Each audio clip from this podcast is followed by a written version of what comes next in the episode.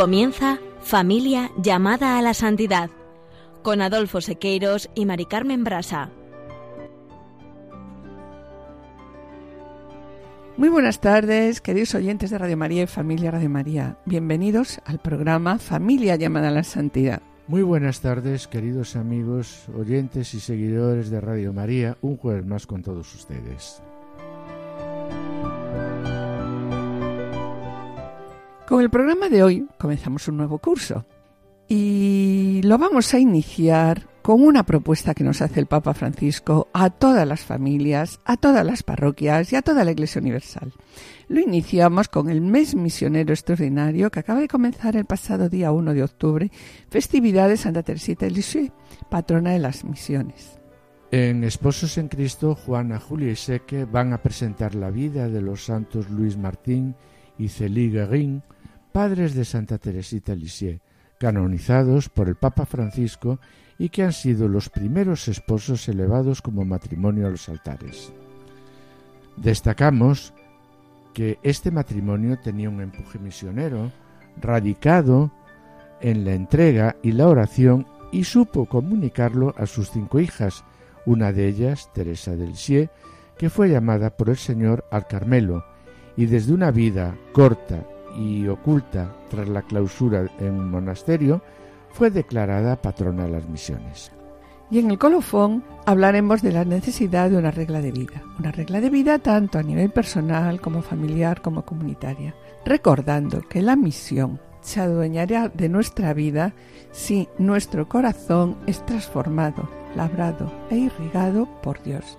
Cuanto más nos acerquemos a Dios, más nuestra vida llegará a ser obra de Dios finalizando el programa con las palabras pronunciadas por el Papa Francisco el pasado 1 de octubre, inauguración del mes misionero extraordinario.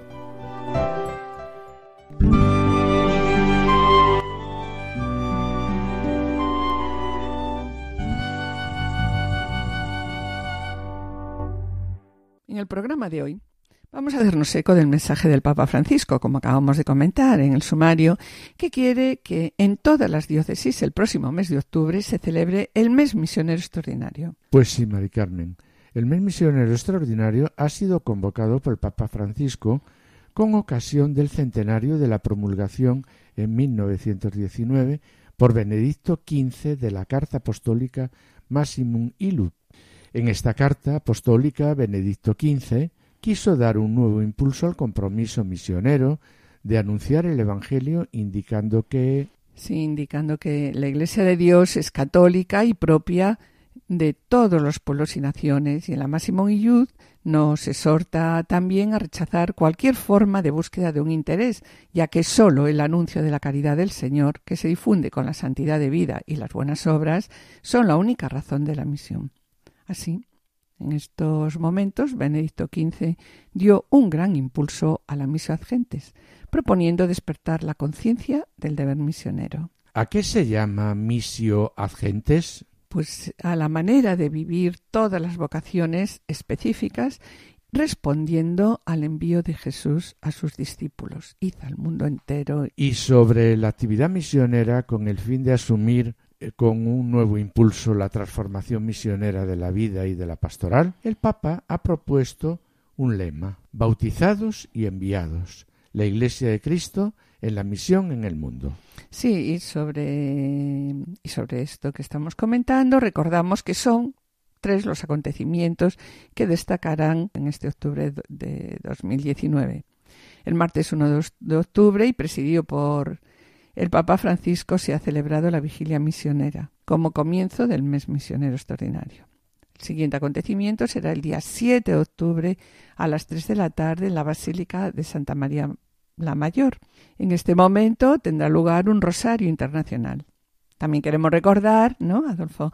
que Radio María va a organizar este encuentro, que es un encuentro de relevancia mundial, puesto que se transmitirá en directo vía radio y vídeo por las casi 80 emisoras de Radio María esparcidas por los cinco continentes. Por este motivo queremos animaros, queremos animaros a rezar con nosotros, con esta querida radio de la Virgen, el Rosario en familia, Rosario que será fuente de gracia para cada uno de nosotros, nuestras familias y el mundo entero. Antes de que la espera desgaste años en mí, estoy dispuesta a lo que quieras, no importa lo que sea, tú llámame a servir. Llévame donde los hombres necesiten tus palabras, necesiten mis ganas de vivir, donde falte ¿Y cuál es el origen de la misión? Porque está claro que todos somos misioneros, como acabamos de comentar. La misión agentes es la manera de vivir todas Sí, las vocaciones específicas. Sí, sí. Eh, todas las vocaciones específicas respondiendo al envío de Jesucristo a sus discípulos. Id al mundo entero. Sobre ello, Monseñor Rey Pla, en su carta pastoral, ¿Es Cristo en vosotros la esperanza de la gloria al servicio de la misión? Responde a ello Adolfo y dice, al plantearme el origen de la misión, más allá del mandato de Jesús que se contiene en el Evangelio de Marcos 16, me viene a la memoria las palabras de Jean Corbon en su libro Liturgia Frontal y dice, respecto al origen de la misión, según este autor, Podemos hacer todas las reflexiones de teología o de pastoral misional que queramos, pero el misterio de la misión se adueñará de nuestra vida tan solo si nuestro corazón es transformado, labrado, irrigado por la comunión divina. Es necesario, por tanto, que estemos habitados por ella. Y continúa diciendo, la liturgia vivida comienza a vivificarnos a nivel del corazón, por la oración cada vez más cotidiana, y desde allí penetra nuestra naturaleza, nuestra actividad y toda la relación. Cuanto más nos deifica, nos acerquemos a Dios, más nuestra vida llega a ser obra de Dios. Sí, continúa también diciendo, ¿verdad? A raíz de este texto podemos comprender que la misión no es algo que nace de nosotros, como a veces lo pensamos, es verdad, ni se reduce a un envío de alguien. Este alguien antes habita en nuestro corazón y lo reviste de su amor. Este don nos alcanza por la liturgia celebrada y vivida, pues, en la oración. Sí, continúa diciendo, es inútil, por tanto, eh, separar la liturgia de la oración, separar la oración y la liturgia de qué? De la acción pastoral y también de la acción social.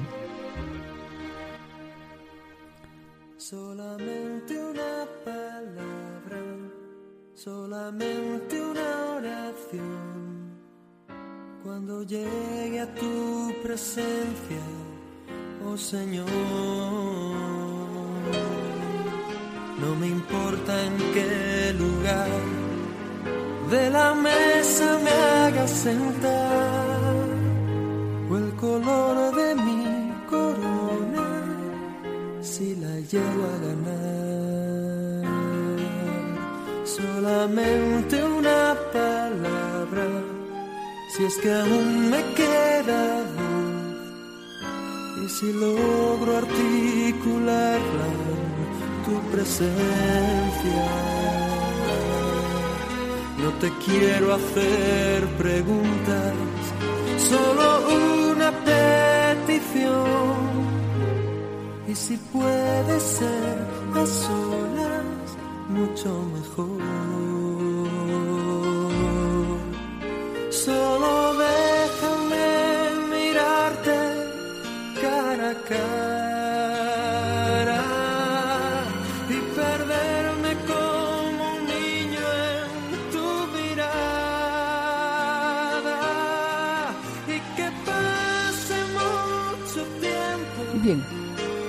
de haber visto, mis queridos oyentes, que cuanto más nos acerquemos a Dios, más nuestra vida llega a ser obra de Dios, eh, Monseñor Rey Pla nos hace una propuesta que creemos que la verdad nos puede ayudar. Y la propuesta es recordar a San Benito y lo que supuso en ese momento el monacato para recuperar el arte de vivir. Y dice así, en esta sociedad en la que se salta al individuo y la soberanía de su voluntad emotivista, en esta sociedad cada vez más gobernada mediáticamente, impulsada hacia el consumo y el pensamiento único, se está perdiendo el arte de vivir y se está perdiendo también la sabiduría de vivir. Pues bien, frente a este panorama, dice, surgen respuestas que vuelven la mirada sobre San Benito y lo que supuso el monacato para recuperar el arte de vivir cristiano.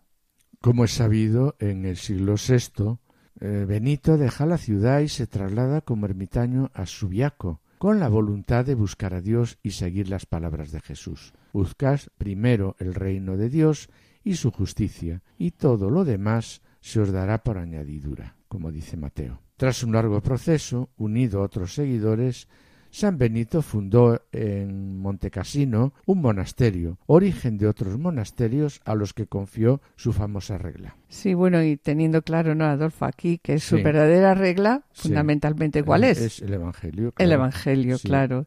Y su propósito, ¿cuál es también? Pues no anteponer nada a Cristo. En definitiva, San Benito, que nos dice eh, se trata de volver a poner a Dios en el centro y descubrir en Jesucristo el Maestro de la vida que nos enseña el arte de vivir. Y bien, pues centrándose en Dios, haciendo el Evangelio regla de vida, buscando no anteponer nada a Cristo, vemos cómo San Benito supo mm, revestir este proyecto de vida que plasmó en su famosa regla. Al hablar de regla de vida, la verdad, no podemos pensar simplemente en algo externo que nos llevará al moralismo, al voluntarismo. Se trata de volver, como ya hemos comentado, se trata de volver a Dios, de dejarnos curar por la gracia de Dios, de enriquecernos con la virtud del Espíritu Santo y sus dones. Y para ello, San Benito supo organizar el tiempo y supo jerarquizar los bienes. Sí, bueno, eso tenemos que aprenderlo nosotros. Sí, ¿no? sí, sí, sí, no es fácil. Porque eh, se pudiera de nuevo aprender el arte de vivir cristiano de esa manera, mediante la virtud y la primacía de la caridad. Y claro, con estas bases, San Benito realizó un proyecto de vida comunitaria, distribuyendo el día y el tiempo, sabiendo eh, cuánto y cuándo había que dedicarse, cuánto tiempo y cuánto había que dedicarse a la oración y al estudio y cuánto tiempo había que dedicar al trabajo manual, al descanso, eh, como había que acoger a los huéspedes, dedicarse a, cuidar, dedicarse a cuidar a los ancianos y niños, y cómo distribuir los espacios y estar siempre acompañado con la oración y la celebración de la Eucaristía. ¿Qué te parece, Adolfo, si a imitación de San Benito pasamos a realizar o a organizar nuestra vida? en nuestra vida, sí. Que agrada a Dios en mi pequeña alma. Es que ame mi pequeñez y mi pobreza lo que agrada a Dios en mi pequeña alma. Queridos oyentes y familia de Radio María. Estamos en el programa Familia llamada a la Santidad, dirigido por Adolfo Sequeiros y quienes habla Marica Membrasa. Finalizamos esta primera sección y antes de iniciar la segunda quisiéramos adelantarles que en el colofón eh, hablaremos de la regla de vida personal, de nuestro proyecto de vida. Y bien, pues a continuación damos paso al espacio Esposos en Cristo en el que nuestros colaboradores, como siempre les comentamos, Juana Juli Seque, presentarán la vida de los santos Luis Martín y Cecil Guérin, padres de Santa Teresita Lisieux. No os perdáis su ejemplo de vida, permaneced al escucha, permaneced con nosotros en Radio María. En mi pequeña alma es que ame mi pequeñez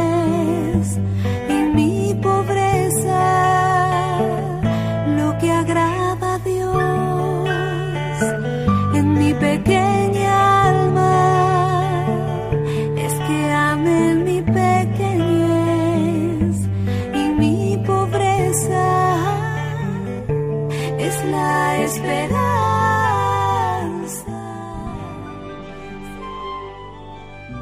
Esposos en Cristo.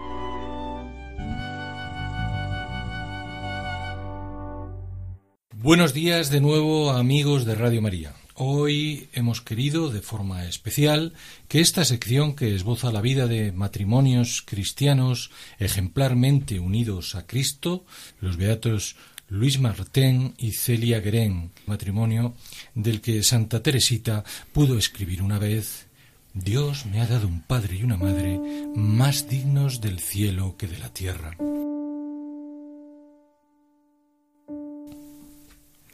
En efecto, Luis nació en Burdeos el 22 de agosto de 1823, aunque pronto debió trasladarse a Lensón, donde tanto en su familia como en el colegio recibió una sólida formación cristiana, que terminados sus estudios le inclinó a dar algunos pasos no consumados hacia la vida religiosa. Finalmente, ciertos obstáculos insalvables le obligaron a renunciar a ese camino y dedicarse al oficio de relojero. De su personalidad, sus vecinos le recordaban adornado por cualidades poco comunes y por una distinción natural que hermanaban su gusto por la soledad y su carácter afable e incluso arrojado. Se cuenta que en cierta ocasión mostró su valentía salvando de morir ahogado al hijo de un amigo de su padre.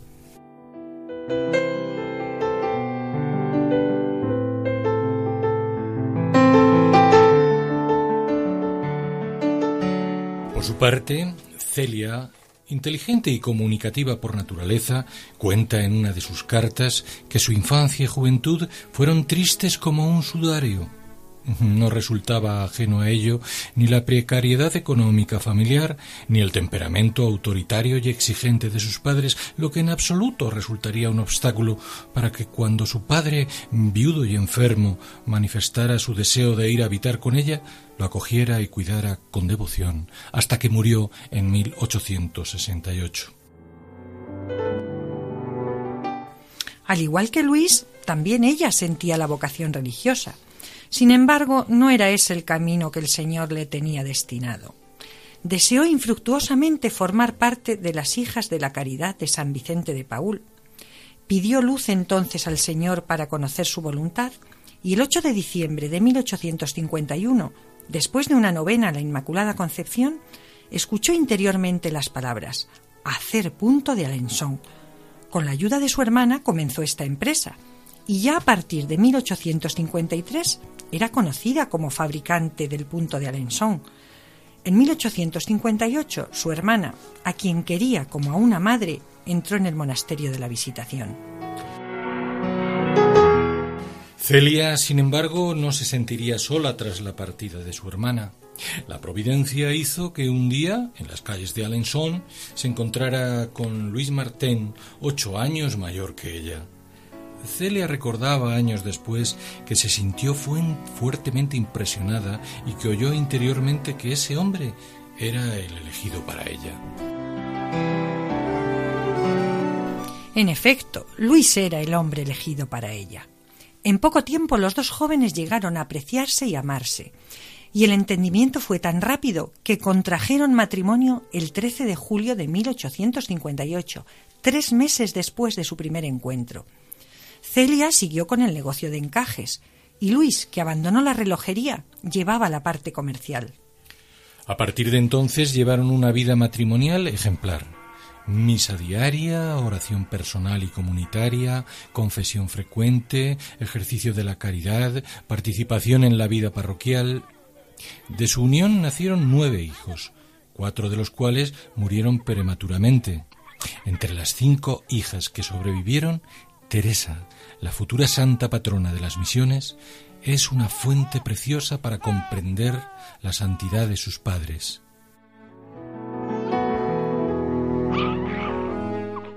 Educaban a sus hijas para ser buenas cristianas y ciudadanas honradas. Eso es. Celia derrocha energía y ternura en su familia.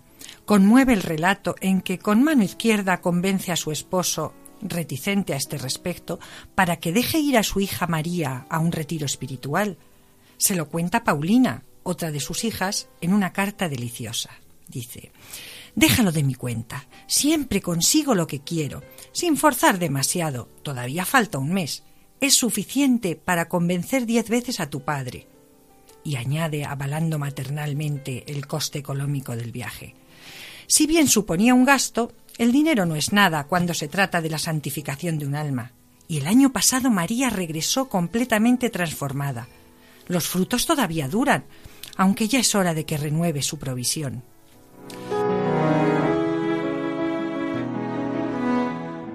Pero la felicidad familiar de los Martén no iba a durar mucho. A los 45 años, Celia recibió la noticia de que tenía un tumor en el pecho y pidió a su cuñada que cuando ella muriera ayudara a su marido en la educación de los más pequeños. Vivió la enfermedad con firme esperanza cristiana hasta su muerte en agosto de 1877.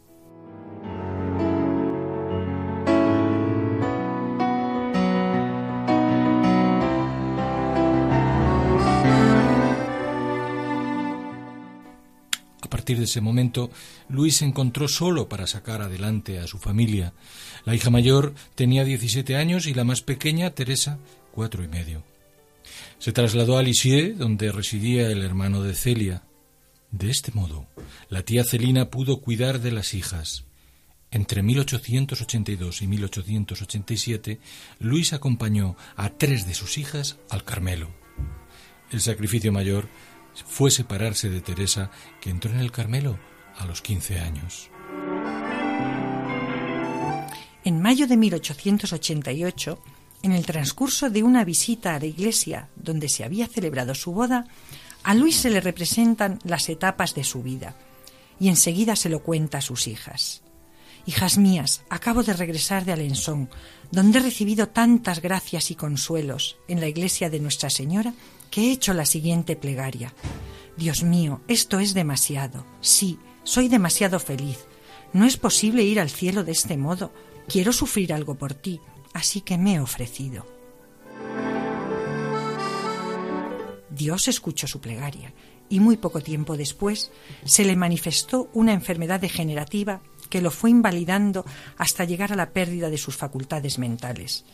Fue internado en el sanatorio de Caen y murió en julio de 1894. Se consumaba así el camino en la tierra de este matrimonio que vivió e inspiró la hermosa máxima de la patrona de las misiones. Amar es darse enteramente y darse a sí mismos.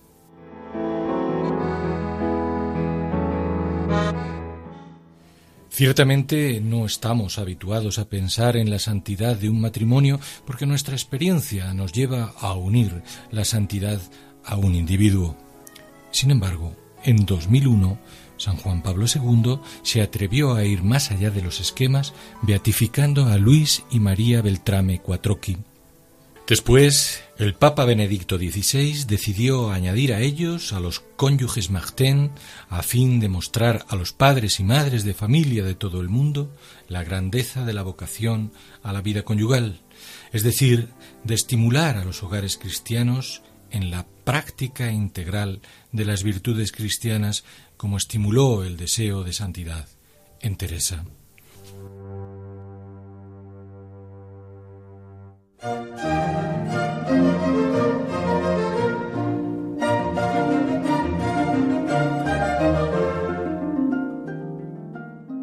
Queridos oyentes y familia de María, estamos en el programa Familia llamada a la Santidad, dirigido por Adolfo Sequeiros y quien les habla, Mari Carmen Brasa. Les recordamos que pueden ponerse en contacto con nosotros a través del correo familia llamada a la santidad o enviando un correo postal a la dirección de Radio María, Paseo de Lanceros 2, primera planta, 28024 Madrid, indicando el nombre del programa Familia llamada a la Santidad. Bien, para solicitar este programa, también si quieren, deberán dirigirse ustedes al teléfono de atención al oyente 902 500 518. También pueden escucharlo a través de podcast, entrando en la página www.radiomaria.es y descargarlo en su ordenador para archivarlo escucharlo a la hora que ustedes deseen.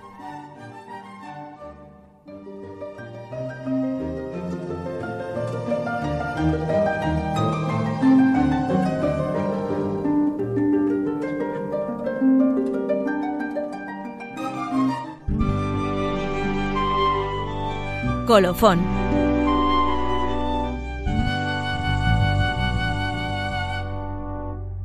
Después de escuchar el ejemplo de vida de los esposos Luis Martín y Cecil Regín, padres de Santa Teresita de Lisieux, canonizados, como les hemos dicho, por el Papa Francisco y que han sido los primeros esposos elevados como matrimonio a los altares, eh, nos quedamos con estas últimas palabras. Amar es darse enteramente y darse a sí mismo. Y, y bien, con el eco de estas palabras, ¿no? Iniciamos esta última parte del programa, que vamos a dedicar, como les hemos dicho, a algo que tenemos que proponernos todos, una regla de vida personal, organizar y ordenar nuestra vida. Y bien, a imitación de San Benito, eh, Monseñor Repla, en su carta pastoral, nos recuerda la necesidad de organizar la vida, la necesidad de una regla de vida personal, está claro, según las características de estado de vida y edad que, que sirva a cada uno, y una regla de vida personal que nos sirva como guía para vivir en la verdad y practicar el bien.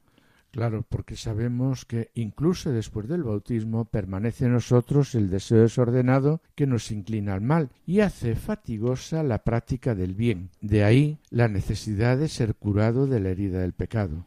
Pues bien, la curación de las heridas del pecado es obra de la gracia, con quien colabora la voluntad mediante la virtud. Sí, y simplemente nos vamos a plantear muy brevemente aquí a qué llamamos virtud. Sí. Porque, ¿no? ¿Llamamos virtud a qué? A una nueva capacidad. La verdad es que, Adolfo, la palabra virtud no está de moda, ¿verdad? No, que va, ni mucho menos. Entonces, ¿a qué llamamos virtud? Llamamos virtud a una nueva capacidad humana que, superando el deseo desordenado, nos facilita la realización del bien. Y en este sentido, ¿no? Conviene recordar que los actos humanos van determinando poco a poco nuestra identidad y nuestro modo de ser. Es verdad que hay muchos actos en nuestra vida, ¿no?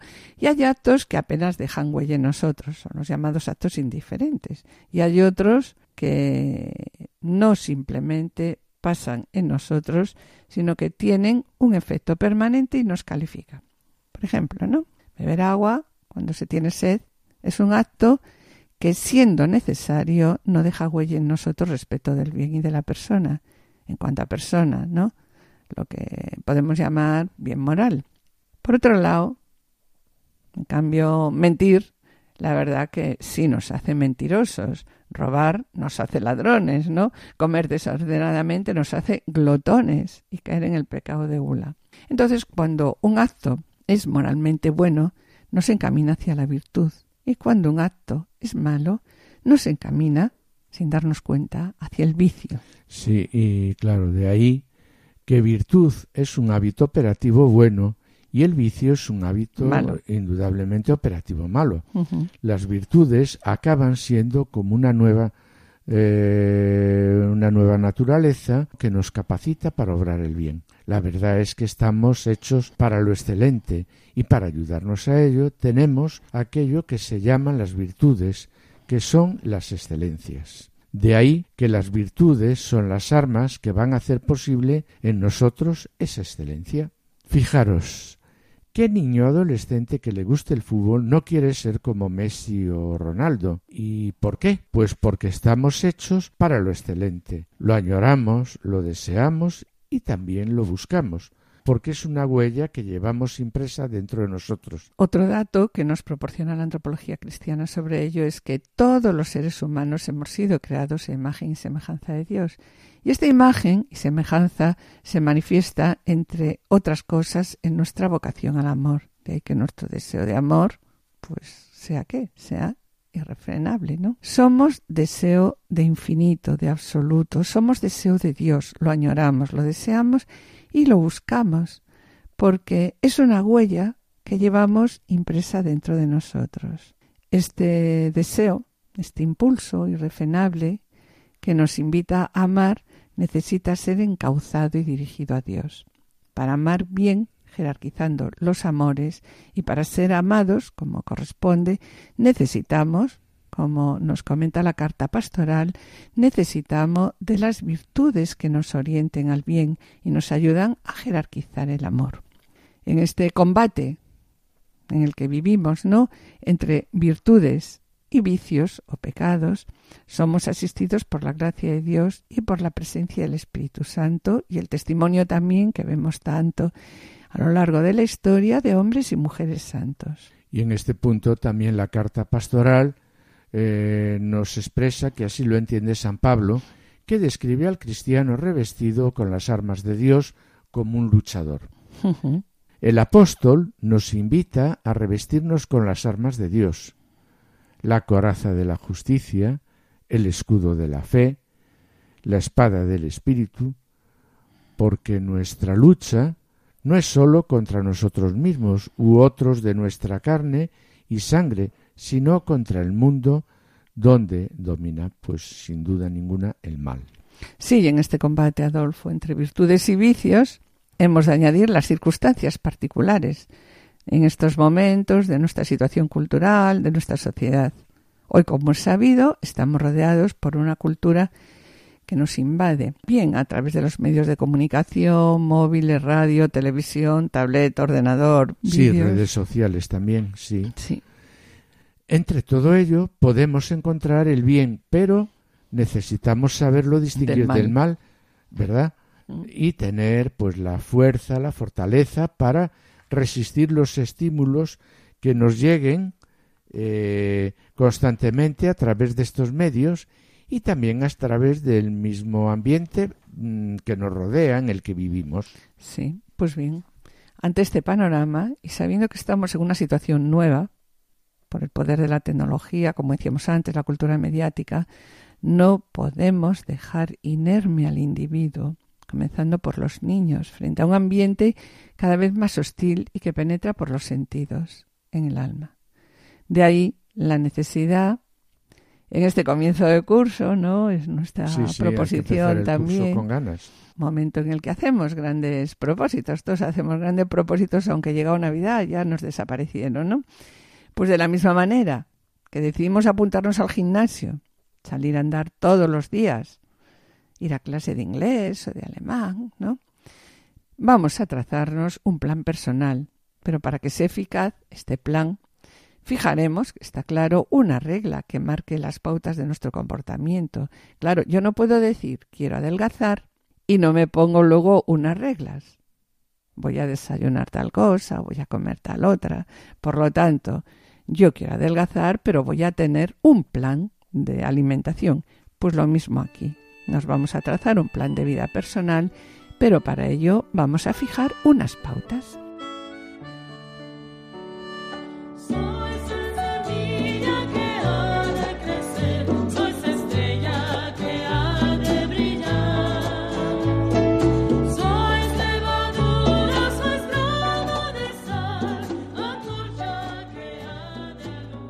Ante lo que acabamos de presentar está claro que necesitamos ordenar nuestra vida, Sí, ¿verdad?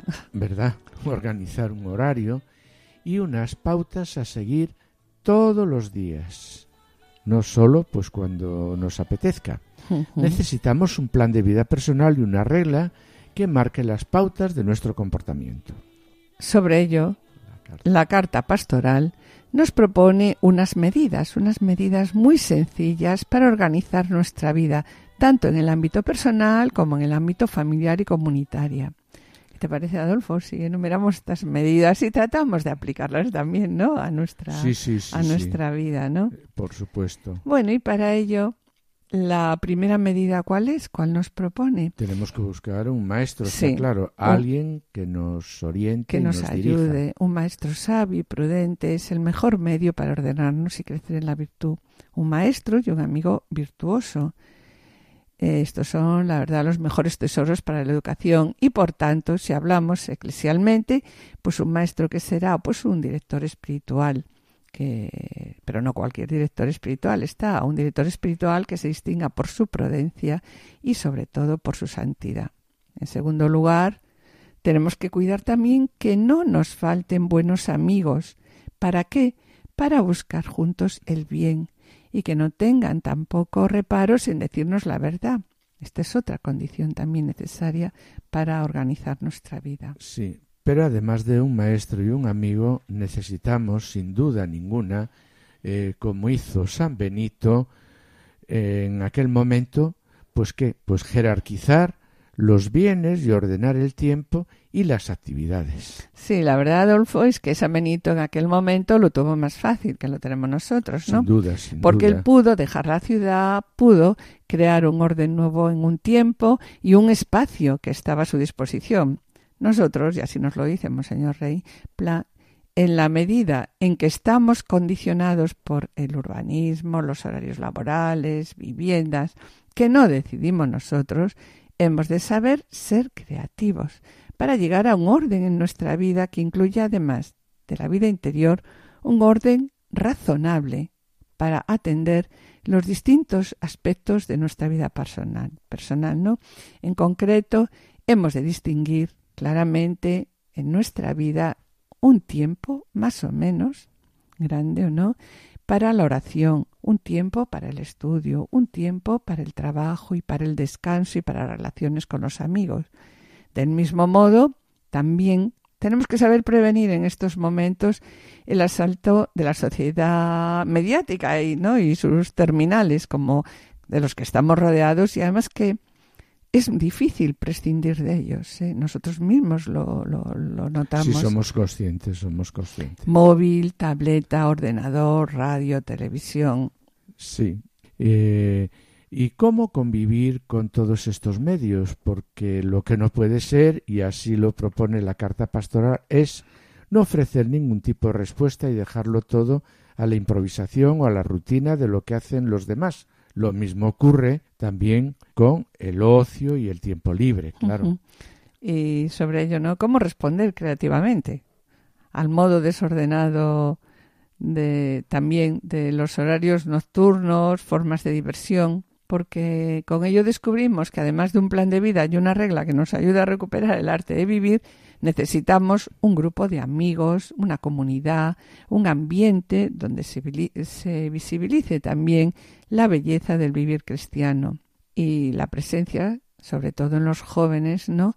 de una cultura que favorezca el crecimiento en la virtud. Así pues, junto al maestro, al amigo, necesitamos un ambiente que, sin separarnos del mundo, genere un otro modo nuevo de estar en este mundo. Está claro que necesitamos una regla de vida para ordenar nuestra vida personal. Y la regla de vida solo es posible cuando, cuando unidos a Cristo vivimos bajo el impacto de la gracia. Si esto es así, ordenar el tiempo, jerarquizar los bienes, cuidar el espacio, pues no son un corsé exterior, sino es una necesidad, es un fuego interior que anima y estimula nuestro corazón. Las reglas exteriores, y eso tenemos que tenerlo también muy claro, no pueden ser la ley que mata, sino son pequeños canales por donde discurra la gracia de Dios. De ahí que para ordenar nuestra vida necesitamos, cada uno personalmente, pues ponernos en presencia de Dios, realizar un diálogo entre Dios y yo. Dios está aquí, tan cierto como el aire que tan cierto como la mañana se levanta, tan cierto como que te canto y la puedes oír.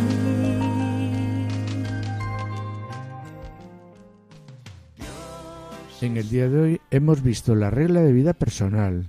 Ahora muy brevemente, porque el tiempo se va acabando, pasaremos a la regla de vida matrimonial y familiar, ¿verdad, Mari Carmen? Sí, sobre la regla de vida me gustaría recordar, Adolfo, que en algunos programas lo hemos comentado, Sí, sí, recordar sí. al padre Cafarel, que después de la Segunda Guerra Mundial se planteaba cómo ayudar a los matrimonios católicos que deseaban vivir en la fe y deseaban vivir su fe en comunidad. Y tratando de investigar la explicación del por qué la santidad jamás había dejado de florecer en las órdenes religiosas, a pesar de las crisis externas e internas, que comprendió comprendió que uno de los factores esenciales de la solidez y de la vitalidad de estas órdenes que era la regla. Y entonces por este motivo se preguntó al padre Cafarel ¿por qué no proponer una regla a los cristianos casados, deseosos de progresar espiritualmente? Pero está claro que una regla eh, no de monjes, sino una regla para laicos casados.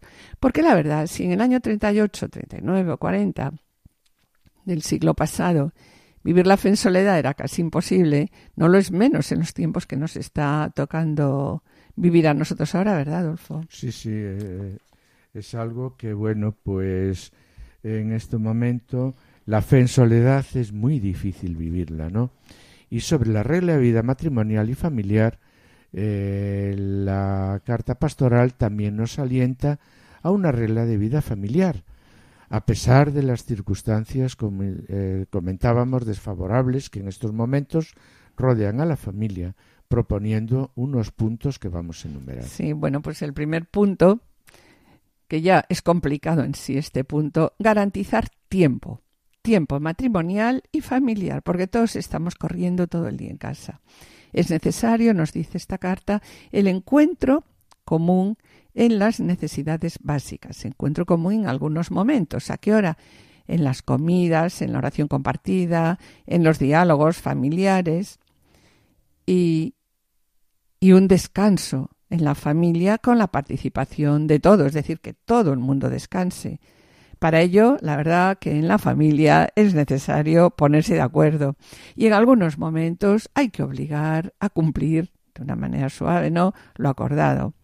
En segundo lugar, algo muy necesario y que nosotros vemos mucho en, en, nuestros hijos, con sus hijos, supongo que todos vosotros, ¿no? Con los niños, es necesario pactar el uso de los medios informáticos, móviles, tabletas, ordenadores, videojuegos, redes sociales, televisión, radio. Bien, pues todos estos medios deben ser controlados y apoyados por los sistemas de seguridad establecidos. La verdad es que no hacer esto con nuestros hijos, incluso entre nosotros, es pecar de ingenuos e incluso pecar de omisión. Sí, para un cristiano lo primero es amar a Dios hemos de garantizar que la familia cristiana favorezca en casa y en comunión con la parroquia o, o, una comunidad cristiana, pues esa presencia de la oración personal, familiar y comunitaria. Y esta oración tampoco se puede dejar a una improvisación, sino que tiene que cristalizar en ritos, espacios de encuentro y concreción del tiempo dedicado a la oración. Y como tantas veces decía Juan Pablo II, es necesario transformar las familias en una iglesia doméstica. Otro punto importante de la vida familiar es la dedicación en casa, ¿no? A los momentos de tiempo de estudio, cuando los hijos crecen, hablar del trabajo. A veces encontrar trabajo para los chicos es todo un drama y conviene acompañarlos en este momento. debemos de ayudarles también a discernir la futura profesión, tener disciplina en casa en el estudio y todo esto hay que organizarlo. Forma parte de un proyecto familiar vamos a estudiar a estas horas, ¿no? Y vamos a descansar a estas horas. Pero estas horas hay que estudiar, no estar viendo la tele, ¿no? Y junto a esto hay que contar con el trabajo de los padres y las responsabilidades familiares. como decíamos, ¿no? Contando con horarios laborales antifamiliares. Hemos de buscar el modo de conjuntar las responsabilidades y hacer posible, y lo volvemos a repetir, el encuentro familiar. A veces incluso habrá que tomar decisiones. La situación no es fácil, y más si observamos el modo habitual de vivir y también pues divertirse los jóvenes atrapados en un horario, en un ocio nocturno.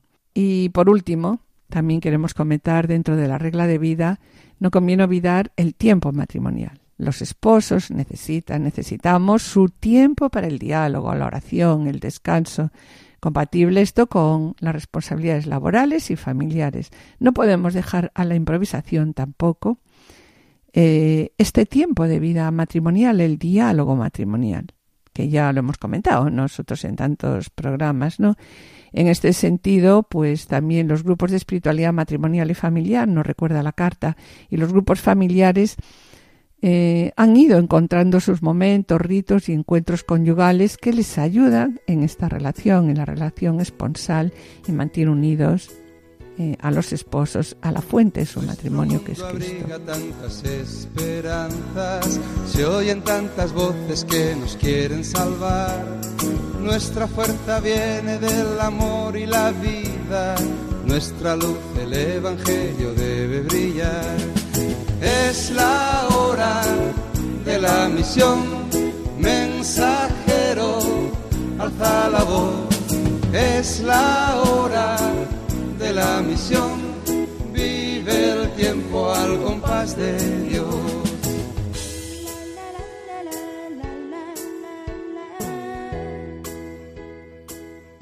Y para finalizar, vamos a hacernos eco de las palabras pronunciadas por el Papa Francisco el pasado 1 de octubre, inauguración del mes misionero extraordinario, como les hemos comentado anteriormente. Bajo el lema Bautizados y enviados, la Iglesia de Cristo en misión en el mundo, como hemos comentado, el Papa quiere despertar la conciencia de la misión gentes y retomar con un nuevo impulso la responsabilidad del anuncio del Evangelio el Papa Francisco ha animado a hacer misión. Y dice, el Señor te pide que te entregues allí donde estás, así como estás, con quien estás a tu lado, que no vivas pasivamente la vida, sino que la entregues, que no te compadezcas a ti mismo, sino que te dejes interpelar por las lágrimas del que sufre. A continuación se refirió al Evangelio de Mateo en que el Señor se presenta como un hombre que, antes de partir, llama a sus siervos para encargarles sus bienes y recordó que Dios nos ha confiado sus bienes más grandes. Diciendo, nuestra vida, la de los demás, Dios da a cada uno muchos dones distintos. Y estos dones, estos talentos, no representan algo para guardar en una caja, en una caja fuerte, sino una llamada, el Señor nos llama a hacer fructificar los talentos. Dios no nos preguntará si hemos conservado celosamente la vida y la fe, sino si la hemos puesto en juego, arriesgando y a veces quizá perdiendo el prestigio. En este sentido, el pontífice indicó que este mes misionero extraordinario ha de ser una sacudida que nos impulse a ser activos en el bien y para ser misioneros el obispo de Roma indicó que la clave está en vivir como testigos, testimoniando con nuestra vida que conocemos a Jesús. Y se pregunta, ¿pero cómo se hace para ser misioneros? Y responde diciendo que para ser misioneros es necesario vivir como testigos, testimoniando con nuestra vida que conocemos a Jesús. Testigo que significa testigo en la palabra clave, una palabra que tiene la misma raíz de significado que mártir, y los mártires son los primeros testigos de la fe, no con palabras, sino con vida. Sabiendo que la fe es un respetuoso don de vida, vivir transmitiendo paz y alegría, amando a todos, incluso a los enemigos, por amor a Jesús. Nosotros, que hemos descubierto que somos hijos del Padre, ¿cómo podemos callar la alegría de ser amados, la certeza de ser siempre valiosos a los ojos de Dios? Este es el anuncio que tanta gente espera. Y esa es nuestra responsabilidad. Preguntémonos en este mes, ¿cómo es mi testimonio? A continuación recordó que al final de la parábola el Señor llama bueno y fiel al que ha sido emprendedor, en cambio malvado y holgazán al siervo que ha estado a la defensiva. ¿Por qué Dios es tan severo? nos preguntamos con el siervo que tuvo miedo. ¿Qué mal ha hecho? Su mal es no haber hecho el bien. Ha pecado de omisión. Y este puede ser el pecado de toda una vida, porque la hemos recibido no para enterrarla, sino para ponerla en juego, no para conservarla, sino para entregarla y darla. Quien está con Jesús sabe que se tiene lo que se da, se posee lo que se entrega. Y el secreto para poseer la vida, ¿cuál es? El secreto para poseer la vida, nos dice Francisco, es entregarla. Para el Papa, pecamos de omisión, es decir, contra la misión, cuando, en vez de transmitir la alegría, nos cerramos en un triste victimismo, pensando que ninguno nos ama y nos comprende. Pecamos contra la misión cuando cedemos a la resignación. No puedo, no soy capaz. Pero ¿cómo? dice el Papa. Dios te ha dado unos talentos y tú te crees tan pobre que no puedes enriquecer a nadie. Pecamos contra la misión cuando quejumbrosos seguimos diciendo que todo va mal en el mundo y en la iglesia, Pecamos contra la misión cuando somos esclavos de los miedos que inmovilizan y nos dejamos paralizar del siempre se ha hecho así. Y pecamos contra la misión cuando vivimos la vida como un peso y no como un don, cuando en el centro estamos nosotros con nuestros problemas y no nuestros hermanos y hermanas que esperan ser amados. Y pecamos contra la misión cuando no estamos alegres. Dios ama al que da con alegría, ama una iglesia en salida. Una iglesia en salida, misionera, es una iglesia que no pierde el tiempo en llorar por las cosas que no funcionan, por los fieles que ya no tiene, por los valores de antaño que ya no están. Una iglesia que solo desea ser sal de la tierra y fermento para el mundo. Esta iglesia sabe que esta es su fuerza, la misma de Jesús, no la relevancia social o institucional, sino el amor humilde y gratuito. Y nosotros hacemos que cada día sea un don para superar la fractura entre el Evangelio y la vida. Por favor, dice el Papa, no vivamos una fe de sacristía. Finaliza la homilía recordando que todos somos misioneros. Sí, en este mes el Señor te llama también a ti. Te llama a ti, padre y madre de familia, a ti joven que sueña cosas grandes, a ti que trabajas en una fábrica, en un negocio, en un banco, en un restaurante, a ti que estás sin trabajar, sin trabajo, a ti que estás en la cama de un hospital. El Señor te pide que te entregues, allí donde estás, así como estás, con quien está a tu lado, que no vivas pasivamente la vida, sino que la entregues, que no te compadezcas a ti mismo, sino que te dejes interpelar por las lágrimas del que sufre. Ánimo, el Señor espera mucho de ti. Espera también que alguien tenga la valentía de partir, de ir allí donde se necesita más esperanza y dignidad a gentes. Allí donde tanta gente vive todavía sin la alegría del Evangelio.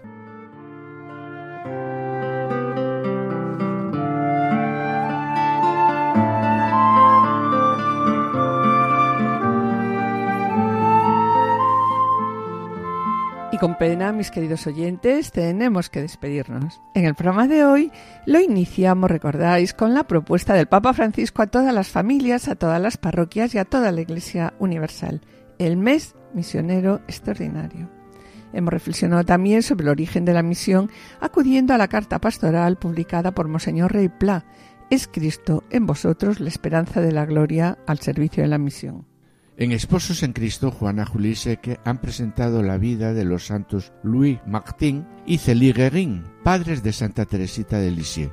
Y en el colofón hemos visto la necesidad de un plan personal, una regla de vida, tal como propone Monseñor Ripla en su carta pastoral, recordando que la misión se adueñará de nuestra vida si nuestro corazón es transformado, labrado e irrigado por Dios. Cuanto más nos acerquemos a Dios, más nuestra vida llegará a ser obra de Dios finalizando el programa con las palabras pronunciadas por el Papa Francisco el pasado martes día 1 de octubre en la inauguración del mes misionero extraordinario.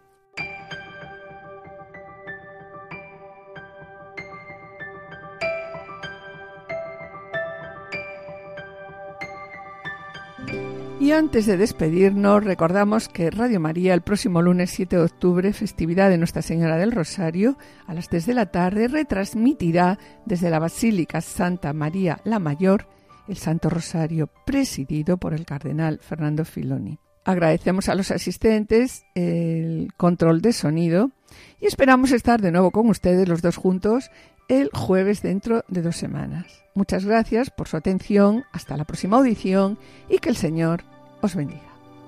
A continuación, damos paso a Lorena del Rey y el programa voluntario. No se lo pierdan, permanezcan a la escucha, permanezcan con nosotros en Radio María.